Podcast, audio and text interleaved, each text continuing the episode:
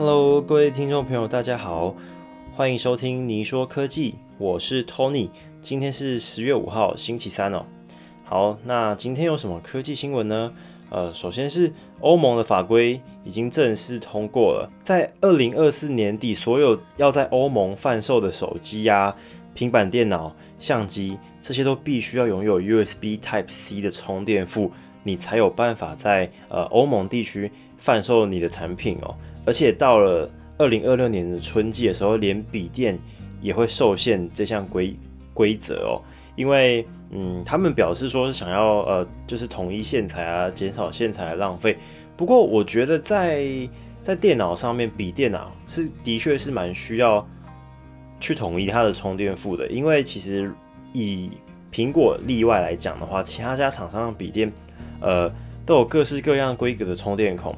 除了一些比较新型的笔电有开始支援 Type C 的充电孔之外，他们原厂附的也是他们自己规格的充电孔跟充电线。那这个对于呃不管是使用者来说，还是呃回收线材对于地球的伤害来说，都是非常的不好的。因为毕竟你可能出门你要带很多条线，就是很麻烦。不过其实。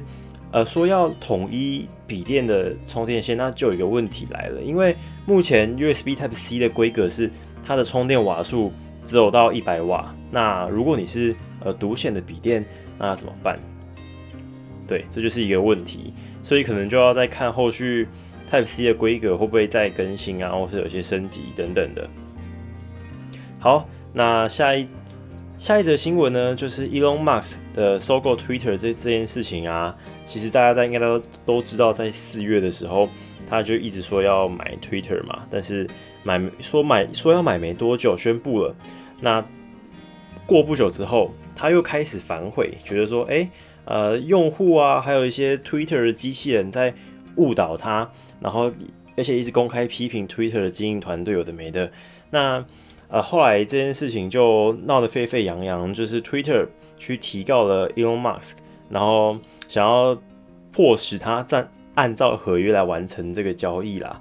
不过据说啊，因为呃，Elon Musk 的法律团队意识到说，哎，好像他们的证据不足，好像可能会输了这场诉讼战，所以导致 Elon Musk 现在就是有点态度有点转变啊，其实愿意按照原价来收购 Twitter，来避免掉这场嗯法律的诉讼战呢。好，那究竟收购 Twitter 这件事情可以在呃演多久这出戏？那就让我们继续看下去哦。好，那下一则新闻是大家大家最期待，应该大大我我不知道大家期不期待，但是我个人是蛮期待的一件事，就是 AirPods Pro 的第二代已经通过 NCC 的认证。那这个代表什么意思？这代表很快就会在台湾开卖了。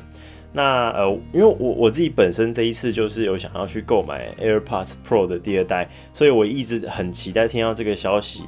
不过呃，目前依照呃大家的推测来跟以往经验来看，可能会在十月底的时候开放给大家预购，然后可能十一月的时候开始发货。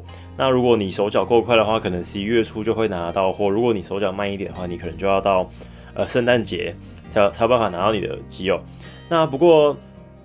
在开卖之前，我现在跟大家分析一下 AirPods 到底要怎么买。那就是如果你把节目听到尾声的话，就是偷偷告诉你一个福利，就是如果你买 AirPods 的话，我个人是建议你不要买保护壳，因为呃，如果买保护壳好一点的，可能六七百，那不如把保护壳的这个钱拿去买 Apple Care，因为 Apple Care 的价格，我记得我之前购买的时候是呃一千块台币。所以其实你只要花一千块台币，你就可以享有两年的人为损坏的保护。意思是说，你在两年内，如果你有呃不小心弄弄坏啊，或是弄碎它坏掉之类的，你只要再付九百块，它就会再给你一副新的耳机。那我自己本身在 AirPods Pro 第一代就有购买这样服务。我在四月的时候也因为进水耳机进水而去换了新的耳机。那刚好因为这样子换一下，所以我我在呃。这次开卖前啊，我就也顺势的把我的耳机呃给卖出去了。那这样子，嗯，对于呃常常想要换新耳机的用户来说，那呃购买 Apple Care 是一个不错的选择。那这是我我自己呃个人在购买 AirPods 的建议啊，提供给大家参考。好，那大家还有什么问题的话，可以私讯我的 IG 或是在底下留言。